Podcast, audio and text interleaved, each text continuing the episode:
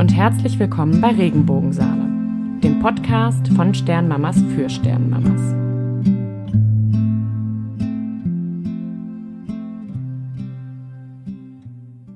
Wir wollten heute mit euch über Regenbogen, Kinder, Schwangerschaften, Kinderwunsch sprechen, also Kinder, die nach verstorbenen Kindern geboren werden, Schwangerschaften, die man danach hat oder eben auch der Wunsch, wieder schwanger zu werden.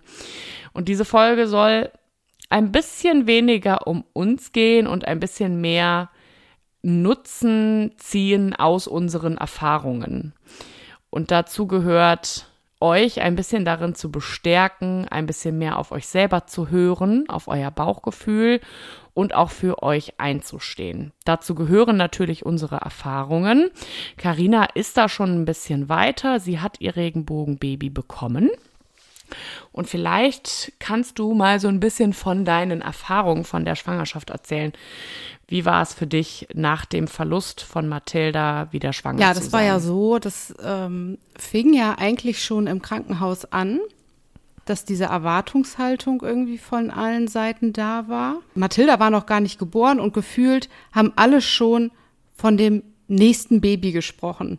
Da war ich noch gar nicht aufnahmefähig für. Aber es kam so von allen Seiten irgendwie auf einen zu und klar, die anderen die nicht betroffen sind, Ärzte, Familie, die wollen einem damit Hoffnung schenken. Die wollen dir sagen, hey, es geht weiter und du kannst noch Kinder bekommen und kommt noch was. Aber mich hatte das total erdrückt und ich kann auch jede Frau verstehen, die erstmal sagt, ich will mit dem Thema nichts zu tun haben gerade.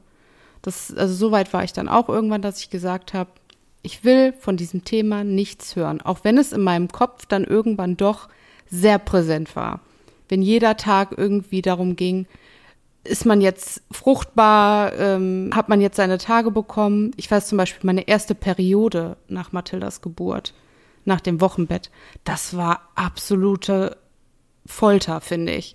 Also da bekommt man mhm. noch mal so ganz knallhart vom Körper signalisiert, hallo, ich funktioniere wieder, mach jetzt bitte weiter. Ja, genau.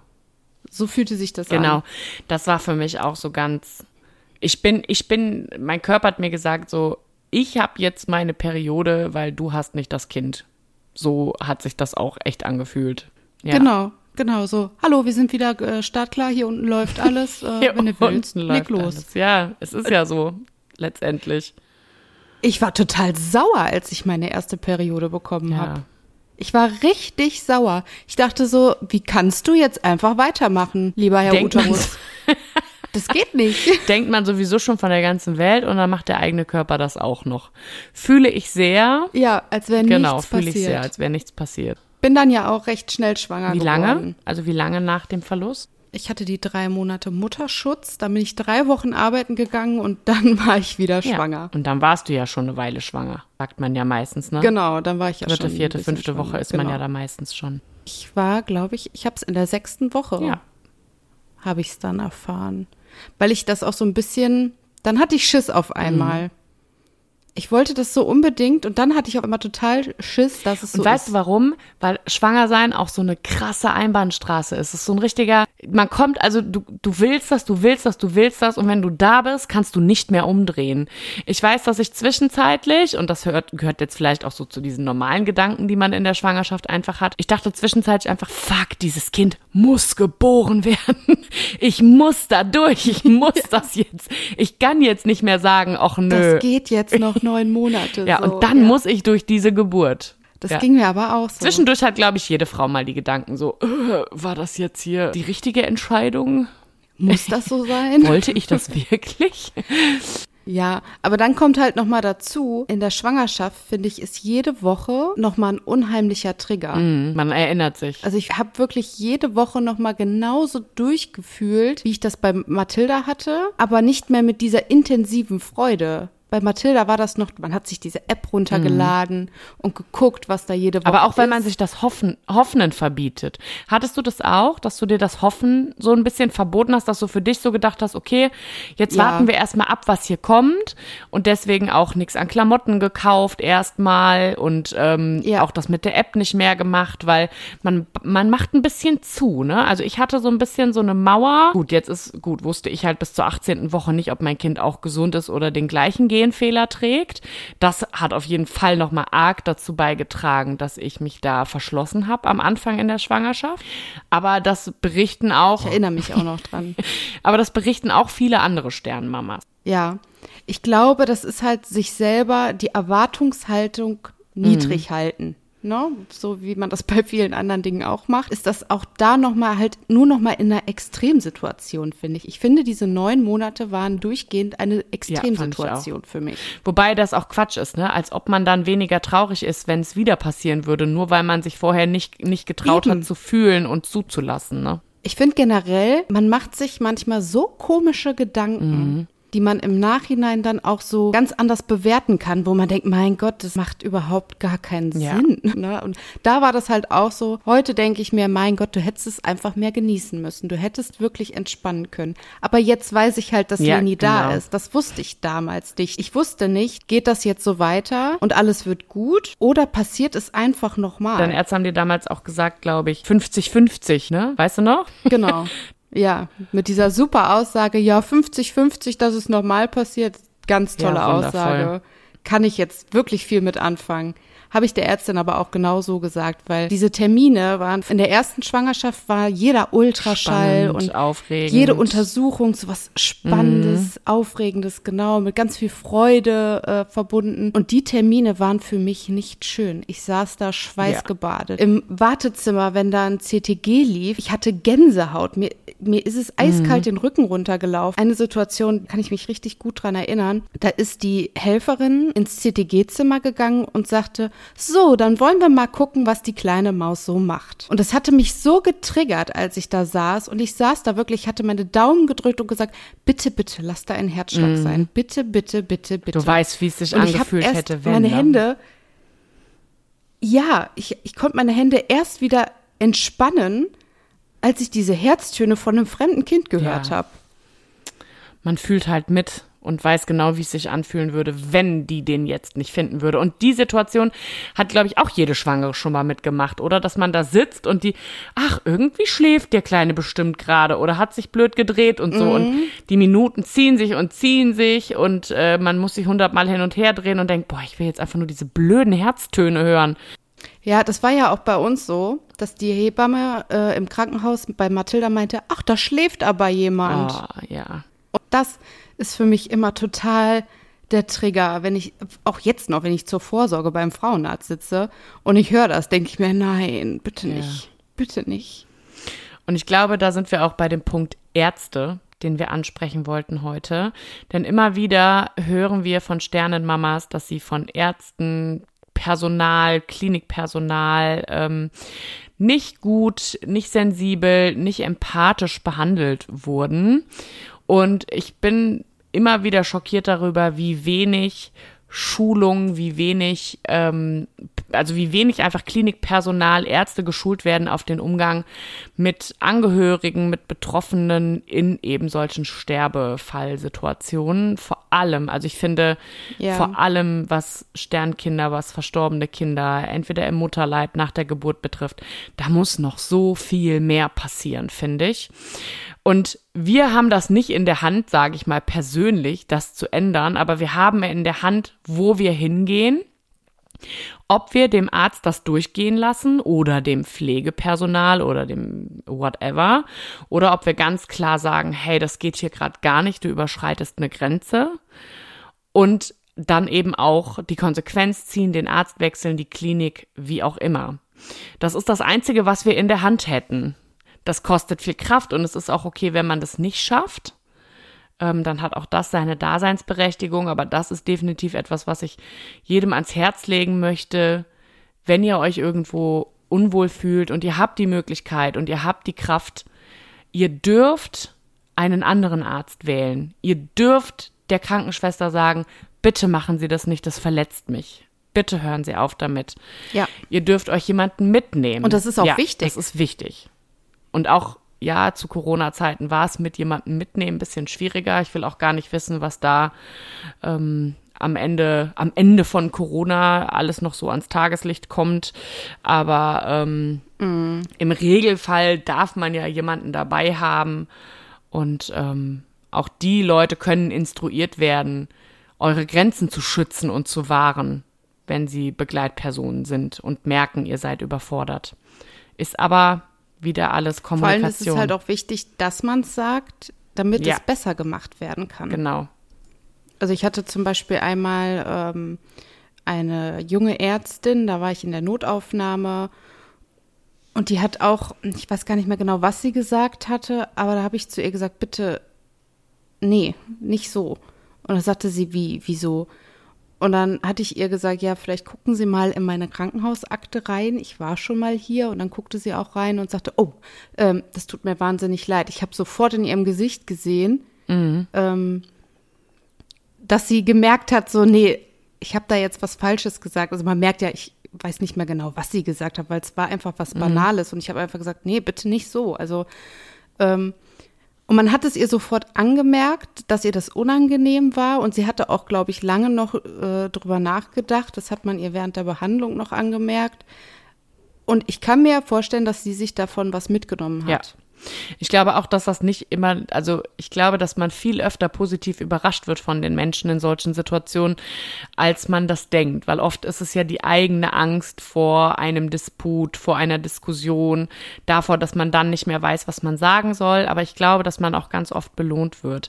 Ähm, Und sei es nur, wenn man Ja, im Nachgang nochmal zum Beispiel einen Brief an die Klinik schreibt und sagt, hier ist was ganz schief gelaufen und ähm, das hat und das mit mir gemacht. Also ich glaube, dass es einfach ganz wichtig ist, auch für das Beschwerdemanagement und überhaupt, um Dinge verändern zu können, dass man, selbst wenn es nachher in einem anonymen Brief ist, um der Konfrontation aus dem Ja. Weg zu gehen, einfach nochmal ganz klar sagt, so bin ich behandelt worden, das hat das mit mir gemacht und das geht gar nicht. Und ich glaube, das ist sogar für einen selber Ja. richtig befreiend, nochmal einfach niederzuschreiben, das ist schiefgelaufen und vielleicht sogar so weit zu sein und das Ganze selbst reflektieren können und sagen können, hey, jetzt wo ich das hier gerade schreibe und lese, es war ja gar nicht mein Ja. Fehler. So, ich habe nichts falsch gemacht. Ich habe mich ganz normal wie jeder andere Patient den Ärzten anvertraut und ich wurde schlecht Ja. behandelt. Oder man kann es vielleicht auch anders ad acta legen. Wenn man es einmal sich nochmal von der Seele Genau. geschrieben hat, dass man es einfach nochmal, vor allem hilft mir immer sehr, Dinge in einer chronologischen Reihenfolge nochmal runterzuschreiben, dass ich das quasi vor Augen habe, die Situation. Ich habe sie dann auch schriftlich in der Hand. Das hilft mir dann, Dinge auch nochmal im Kopf ein bisschen abschließen zu können, muss ich ehrlich sagen. Ja, das mache ich tatsächlich auch ab und zu. Ich bin nämlich unheimlich vergesslich. Wer nicht? Ich reg mich tatsächlich auch ganz oft über dann solche Situationen auf. Und am Ende habe ich mich da so viel drüber aufgeregt, dass mir so ganz viele Details irgendwie verloren gegangen sind. Verstehe ich. Also das, dieses Runterschreiben in einer ruhigen Minute, abends nochmal sich selber zu reflektieren, die Situation zu reflektieren, das kann echt gut helfen. Genau, so habe ich das auch empfunden. Und für mich war das in der Schwangerschaft mit Charlie auch einfach so eine Sache. Ich habe die ähm, Feindiagnostik gewechselt, weil ich mich bei meinem Feindiagnostiker nicht gut aufgehoben gefühlt habe, was ich aber auch erst im Nachhinein gefühlt habe, als nämlich der Wunsch kam, zu jemand anderem zu gehen. Und ähm, das habe ich dann in der Schwangerschaft gemacht und ich bin sehr froh, dass ich das gemacht habe. Die ähm, Ärztinnen waren professionell, trotzdem empathisch fand ich. Und im Endeffekt bin ich sehr froh, dass ich das gemacht habe und dass ich diesen Weg gegangen bin. Und das hat mir auf jeden Fall in der Schwangerschaft, wie du schon gesagt hast, jeder Gang zum äh, zu diesen Untersuchungen war schrecklich, weil ne, bei uns war es ja auch 18 Wochen lang wussten wir nicht, ob das Kind gesund ist.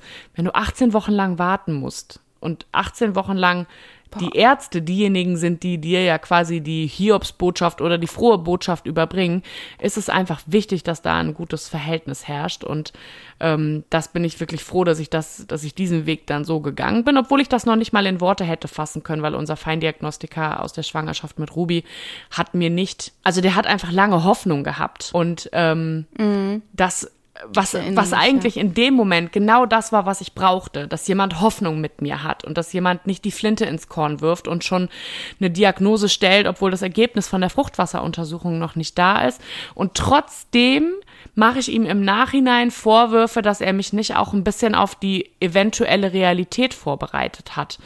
Und ich kann ihm das nicht mal, ich kann das nicht mal mit ihm kommunizieren, weil ich ja nicht sagen kann, du hast das in dem Moment gefühlt genau richtig gemacht, aber im Nachhinein war es vielleicht doch nicht mhm. der richtige Weg. Wie, ne, das ist dann so, wie sollst du jemand, wie soll ich das, was ich selber nicht so richtig in Worte fassen kann, auch kommunizieren? Und da war einfach in dem Fall für mich der Wechsel der Ärzte einfach sinnvoll. Und ich habe mich dann wesentlich besser aufgehoben gefühlt. Und es war für mich auch zum Beispiel, ich wollte nicht den gleichen Mutterpass benutzen wie bei Ruby. Und das kann man aber. Ich auch nicht. Man kann im Mutterpass zwei Schwangerschaften festhalten. Mhm. Und ich weiß noch, wie die ich zu weiß. mir gesagt haben bei der äh, in, bei meinen Gynäkologen, äh, ich soll den dann das nächste Mal mitbringen. Da könnte man das ja hinten reinschreiben. Und zuerst war ich so perplex, dass ich gesagt habe so, ah ja, mh, hm, okay. Und das nächste Mal, als ich dann da war, habe ich gesagt, nee, ich möchte bitte einen neuen haben. Und das war dann ja. auch gar kein Problem, das haben die auch verstanden. Aber das war zum Beispiel so, ich musste für mich da einen Unterschied setzen zu dieser Schwangerschaft und auch eine klare Grenze ziehen. Ja, das habe ich auch gemacht, weil ich wollte nicht die, die, diesen Mutterpass hast du ja einfach die ganze Zeit bei jedem Termin ja. in der Hand. Und du musst ihn ab einem gewissen Punkt ja auch immer mitnehmen. Richtig. Und das war für mich auch so ein Ding. Ich war so stolz bei Mathilda, als ich den bekommen habe. Ja. Das war wie so eine Urkunde, ja. die man bekommen hat. Ich weiß noch, ich habe mich wie ein kleines Kind gefreut. Und jedes Mal, wenn ich diesen Mutterpass gesehen habe mit der extra Hülle nur für Mathilda, habe ich halt so einen, ja, so einen Niederschlag gespürt. Ne? Mhm. Ne? Das hat mich richtig runtergezogen. Und da habe ich auch äh, zu meinem Frauenarzt gesagt, der hatte mich ganz klar gefragt, er sagte, hey, du hast zwei Möglichkeiten.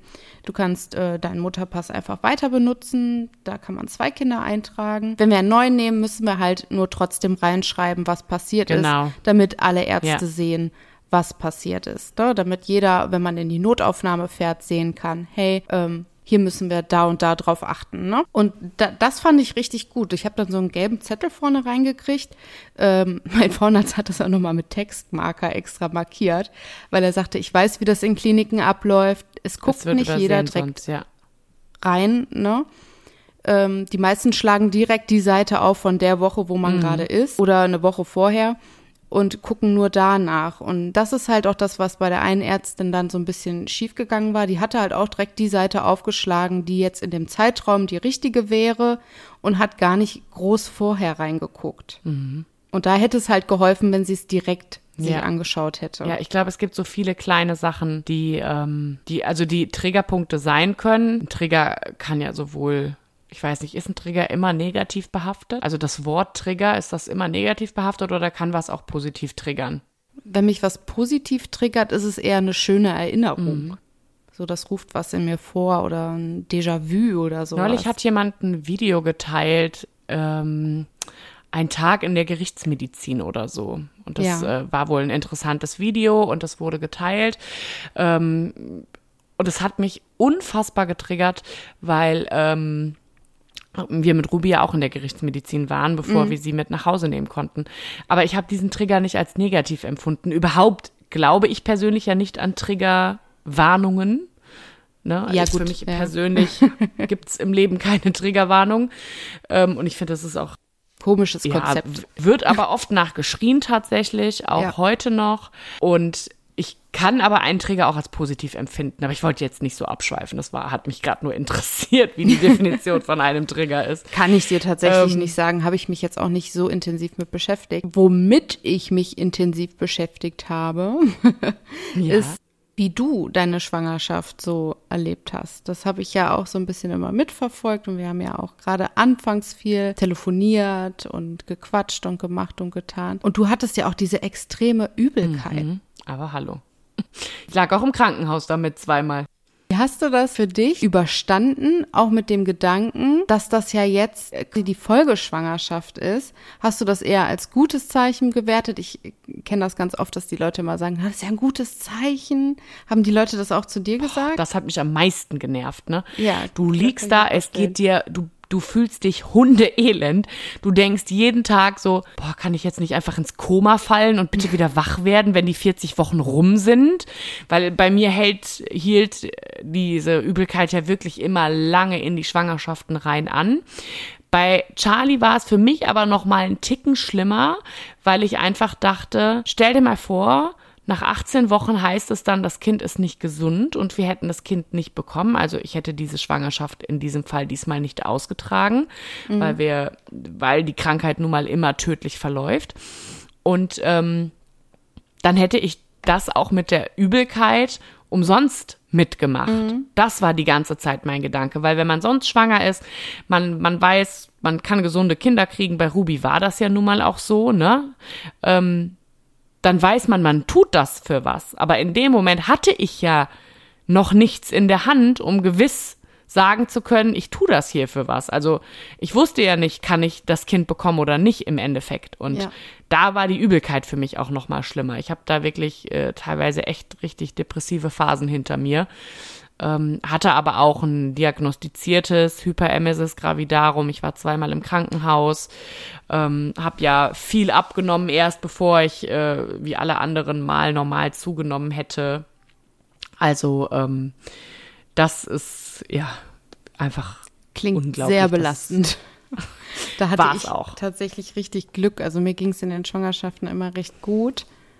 Ähm, Bin auch sehr wobei neidisch mir da auch Frauen, Leute so gesagt ist. haben, ach ja, ähm, ist ja eigentlich ein gutes Zeichen, wenn man kotzt. Und ich denke so, ja, ich kotze jetzt nicht. Ist das jetzt ein schlechtes Wo Zeichen? ist das bitte ein gutes Zeichen? Ja, genau.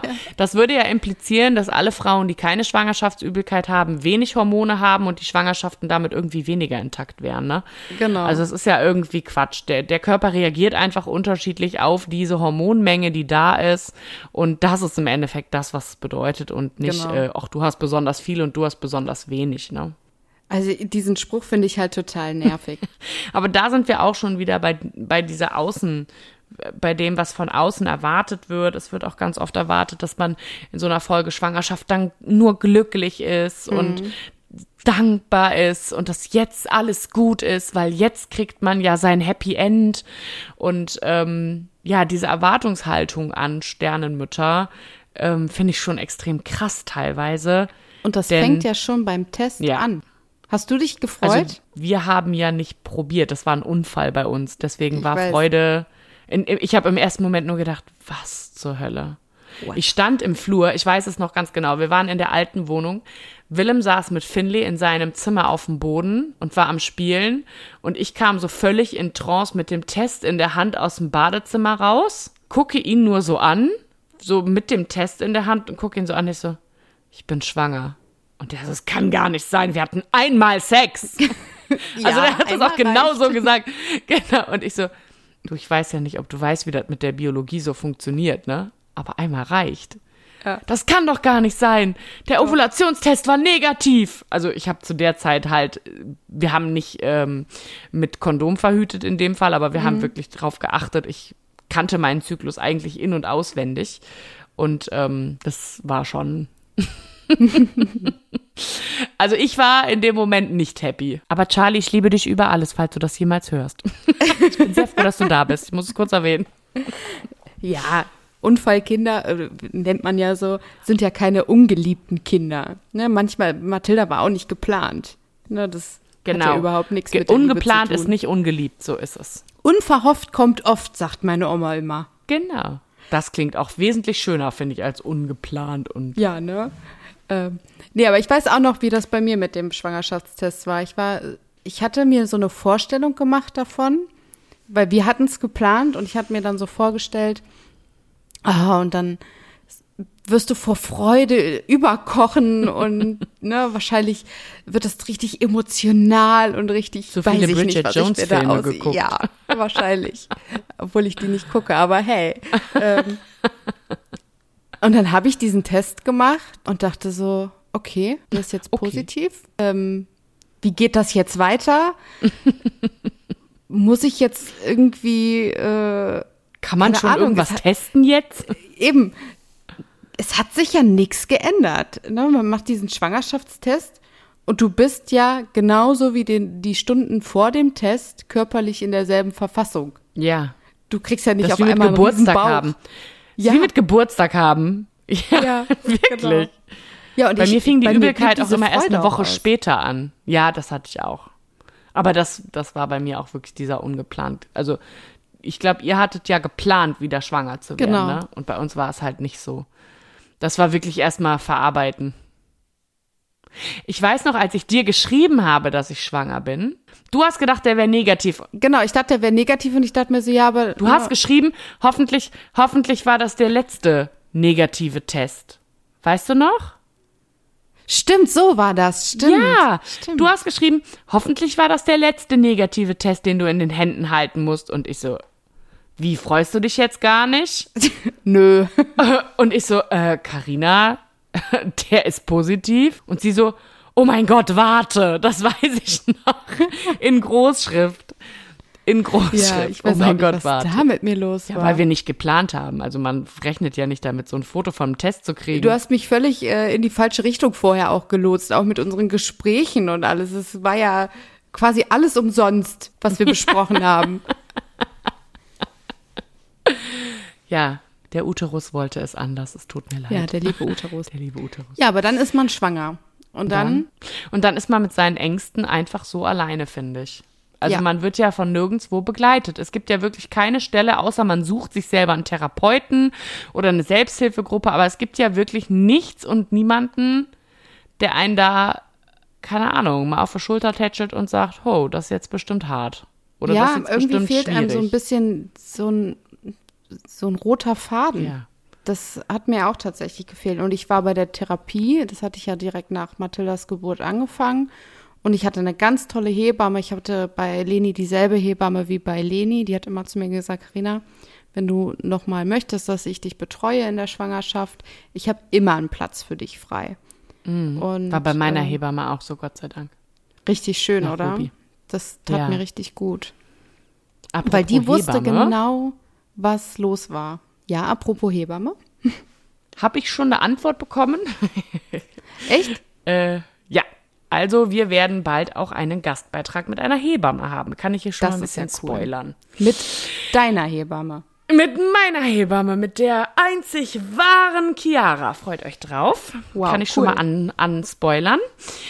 Und ähm, ja, das war auf jeden Fall Gold wert, da jemanden zu haben, der mich ernst genommen hat, der meine Ängste ernst genommen hat, der ähm, wusste, was ich durchgemacht habe. Ja, und die letztendlich mit mir dann auch auch das Happy End hatte, sag ich mal, weil dann kommt das Kind ja irgendwann und ähm, dann hat man wieder das Gleiche wie in der Schwangerschaft. Ne? Man Ja. denkt, jetzt ist das Kind da und jetzt müsstest du übertrieben glücklich sein und alles, alles, was vorher war, ist vorbei, vergessen. Und es ist halt absolut nicht so. Es ist ja Null. im Grunde genommen so, dass jede Situation nach der Geburt des Kindes erstmal eine schmerzliche Erinnerung an dem ist, was man verloren hat erstmal. Ja. Und ich glaube, wie es dann weitergeht, wie man sich dann fühlt, ist, glaube ich, auch erstmal sehr ähm, persönlichkeitsabhängig. Also ist eine sehr individuelle Sache, glaube ich. Ja, das glaube ich Ähm, auch. Also man kann es nicht pauschalisieren, kann man bei Gefühlen ja sowieso nie machen. Aber ich glaube, viele kennen halt diese typischen Ängste danach. Man ist ja in dem Wochenbett sowieso auch noch mal super empfindlich Ja. und super angreifbar und verletzlich. Ähm, und das hat mich wirklich, also boah, das war anstrengend. Das war super anstrengend. Ich hatte so viel Angst um Leni. Ich meine, wir hatten ja dann noch das Problem, dass Leni ähm, blau angelaufen ist. Und oh, das war furchtbar. Das, die war erst ein paar Stunden alt. Das war, sie ist nachts geboren und um 17 Uhr ungefähr ähm, sollte ich dann mit der Hebamme in, in so einem Raum wickeln und sowas zusammen mit ihr machen. Weil vorher hatte das dann eine andere Hebamme für mich gemacht. Ähm, wegen einer Geburtsverletzung sollte ich ein bisschen liegen bleiben. Und ähm, dann bin ich aufgestanden und in diesen Raum gegangen. Und sie sagte, ja, legen Sie Ihr Kind schon mal auf die, auf die Wickelunterlage und ich komme dann sofort. Und dann hatte ich Leni da hingelegt und auf einmal dachte ich so, wow, was ist denn jetzt los? So, ich guckte die an und auf einmal wurde die blau. Und ich dachte, oh Gott, jetzt hast, jetzt hast, was hast du gemacht?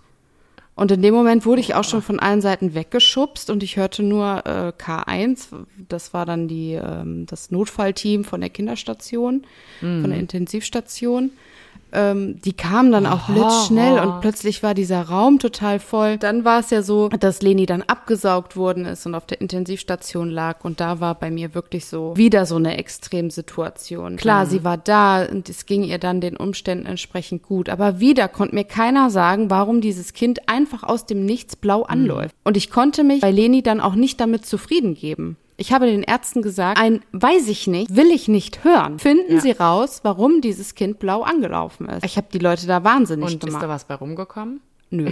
Hat sich gelohnt, sagst du. Hat sich richtig gelohnt, die Leute da alle so verrückt zu machen, aber es wurden alle Untersuchungen gemacht, die man so machen kann. Leni wurde wirklich auf den Kopf gestellt und es kam nichts bei raus. Und es ist ja dann später auch nochmal zu Hause passiert, dass sie mir blau angelaufen ist. Ja, genau, ich ist. erinnere mich. Und da habe ich mich dann entschieden, einen Erste-Hilfe-Kurs für Säuglinge zu machen. Und wir mhm. haben diesen Monitor bekommen. Ja. Und dieser Monitor hat mich echt teilweise an den Rand des Wahnsinns getrieben, weil dieses Ding ständig irgendwelche äh, Geräusche machte nachts, obwohl gar nichts los mhm. war. Aber andererseits konnte ich sie auch mal im Wohnzimmer liegen lassen mit diesem Gerät und in die Küche gehen, ganz mhm. beruhigt. Mhm. Weil anfangs bin ich hattest, immer, ja. ich bin alle zwei Minuten zu diesem Stubenwagen gerannt und habe geguckt, ob die nicht blau anläuft. Und heute merke ich richtig, dass ich entspannter bin, was Lenis Gesundheit und sowas betrifft. Also was, was heißt entspannter? Es dauert, ne, bis man da ja. runterkommt. Ich habe, äh, wir haben für Charlie auch einen Monitor. Das ist so eine Socke, die wir ähm, an seinem Fuß haben, die den Herzschlag und die Sauerstoffsättigung misst. Mhm. Bei Finlay habe ich mich ganz bewusst gegen sowas entschieden damals, weil ich gesagt habe, oh, ich will mich nicht bekloppt machen lassen. Mhm. Äh, und bei Charlie gibt es mir unfassbar viel Ruhe nachts. Ähm, wir schlafen ja nicht in einem Raum und ähm, ja, ich ähm, brauche diese Socke. Und es gab auch bisher noch keine Fehlalarme. Ich bin da wirklich sehr zufrieden mit. Und ja, ich glaube, dass sowas auch erlaubt ist. Also ich verstehe, dass Hebammen das und so sagen. Also meine Hebamme zum Beispiel sagt, sie hat halt Angst, dass sowas eine werdende Mutter nur verrückt macht, weil dieses Gefühl von Kontrolle ähm, muss man auch irgendwann mal wieder ein Stück weit abgeben. Ne? Genau. Dieser Monitor gibt einem ja viel Gefühl von Kontrolle. Aber ich glaube, da muss man einfach noch mal unterscheiden. Ja, positive und negative ein, also ne, was macht es mit einem und gibt es dir mehr, als es dich, äh, als es dir Negatives gibt? Das ist wie mit diesen Fetaldopplern. Da habe ich mich auch ja, immer genau. strikt so gegen gewehrt, bis meine Hebamme irgendwann gesagt hat, Karina, ich gebe dir meinen und du rufst mich an, wenn du ein schlechtes Gefühl hast und wir hören zusammen nach. Du kannst mich egal zu welcher Uhrzeit anrufen und wir hören gemeinsam nach. Und das habe ich dann auch einmal mit ihr zusammen gemacht. Da habe ich sie angerufen und mir hat das so geholfen, das nicht alleine machen zu müssen, weil dafür wäre ich sowieso nerv zu nervös gewesen bei so einer Panikattacke. Und meine Hebamme hat so eine super beruhigende Stimme und die hat mich da so durchgelotst. Und das war dann echt erleichternd. Und dann habe ich das auch ein paar Mal alleine gemacht, wenn ich wirklich gemerkt habe, oh Gott, jetzt steigt diese Panik in mir gerade auf. Und dann habe ich das gemacht und dann ging es mir besser. Aber ich finde, man muss halt, wie du gerade schon sagtest, abwägen wie viel ist gesund, wie viel Kontrolle darüber haben zu wollen, wie viel Kontrolle kann man abgeben, wie viel Kontrolle muss man lernen abzugeben. Und ähm, ich glaube, das ist bei solchen Geschichten immer der wichtige Faktor. Ja, glaube ich auch. Ja, alles in allem, glaube ich, sind wir uns einig. Jedes Gefühl, jede Emotion hat seine Daseinsberechtigung was ihr durchgemacht habt, habt ihr durchgemacht. Das ähm, kann euch auch eine erneute Schwangerschaft und auch ein anderes Kind nimmt euch nicht die Erfahrung, die ihr gemacht habt, die Ängste, die ihr gemacht habt. Ich glaube, und das möchte ich auch nochmal ganz klar sagen, dass ich es sehr wichtig finde, dass man sich sowohl grundsätzlich auch in solchen verletzlichen als auch in solchen verletzlichen Situationen mit Menschen umgibt, die einen positiv ähm, so nehmen, wie man ist, die Ängste wahrnehmen können und die einfach einen positiven Einfluss auf einen haben. Und Menschen, die zum hundertsten Mal sagen, ähm, ja, aber du müsstest doch jetzt glücklich sein, Oder sei doch froh nicht so oder sonst irgendwas. Ich glaube, so Leute sind ins oder stell dich nicht so an. Ich glaube, so Leute sind einfach wahnsinnig kontraproduktiv. Ähm, und man darf auch in solchen Extremsituationen Kontakt einfach mal verringern, einstellen, einfach tun, was einem gut tut. Das darf man und das halte ich für sehr wichtig. Das hat auch einfach was mit der Selbstfürsorge zu tun. Ähm, das ist für mich immer so ein Beginn, ein gutes Ja. Umfeld, gute Freunde, äh, Menschen, die erreichbar sind. Ähm, egal, ob du sie anrufen willst oder nicht, aber zu wissen, ich kann jemanden anrufen und der geht auch nachts ans Telefon. Ja, vor allem hilft es ja auch schon, allein den Gedanken zu haben, zu wissen, ich muss da nicht alleine durch. Das beugt bei mir zum Beispiel auch Panikattacken vor. Ja, ich finde das auch sehr, sehr wichtig. Da muss man einfach, ich, aber ich finde sowieso, dass nach einem Verlust sich einfach ähm, die Spreu vom Weizen trennt. Ich habe halt auch gemerkt bei vielen Freunden, nach Mathildas Tod haben sich viele distanziert oder auch viele Freundschaften haben sich einfach äh, aufgelöst quasi. Und dann, als Leni da war, war ich wieder sehr interessant für viele. Und auch da habe ich dann einfach gesagt, Leute, Ah, tut mir leid, aber jetzt auch nicht. nö.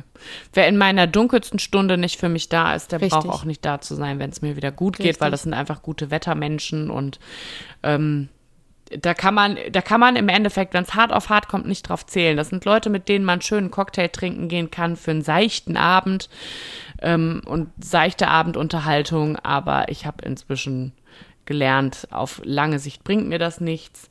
Und ähm, da kann ich, kann ich wirklich auch nur jedem ans Herz legen, in die Richtung nochmal zu überlegen und zu überdenken, wen man da so in seinem Umfeld hat und ähm, das vielleicht nochmal zu überdenken und Ich finde, eigentlich haben diese beiden Kinder, bis auf dass sie Geschwister sind, auch einfach nichts miteinander zu tun. Also die, die Umstände haben nichts miteinander Ja. zu tun. Du kannst es nicht vergleichen, egal wie du es drehst oder wendest.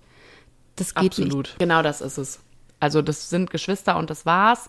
Ähm, es waren unterschiedliche Schwangerschaften, es sind unterschiedliche Lebenssituationen, in denen man sich danach befindet ähm, und unterschiedliche Situationen, die man mit den Kindern gemeinsam erlebt hat und ja auch unterschiedliche Erinnerungen. Und du veränderst dich ja auch in so einer Schwangerschaft. Ja.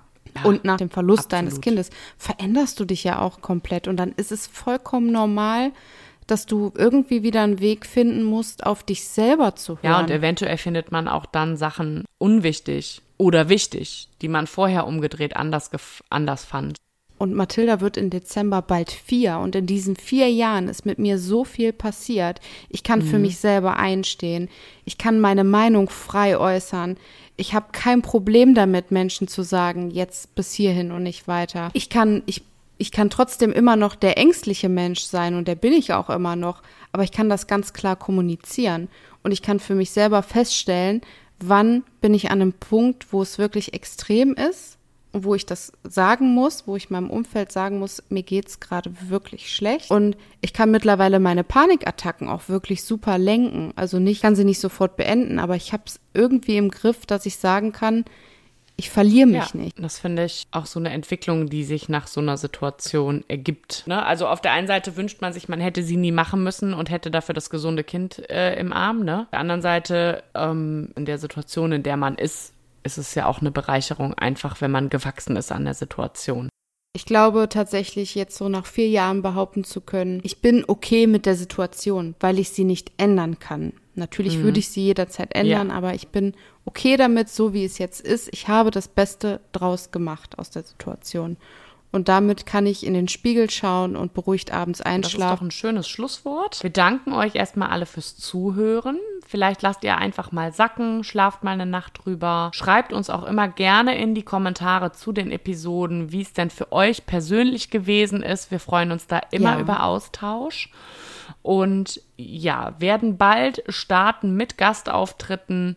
Es wird auch hier und da mal das ein oder andere Special geben. Wir sind uns da gerade ein paar Sachen am Überlegen, dass es auch ähm, hier interessant weitergeht. Und ja, hoffen, euch hat die Episode gefallen. Wie gesagt, wir freuen uns über euren Input. Und ich würde sagen, wir hören uns nächste Woche. Bis nächste Woche. Bis nächste Woche. Tschüss.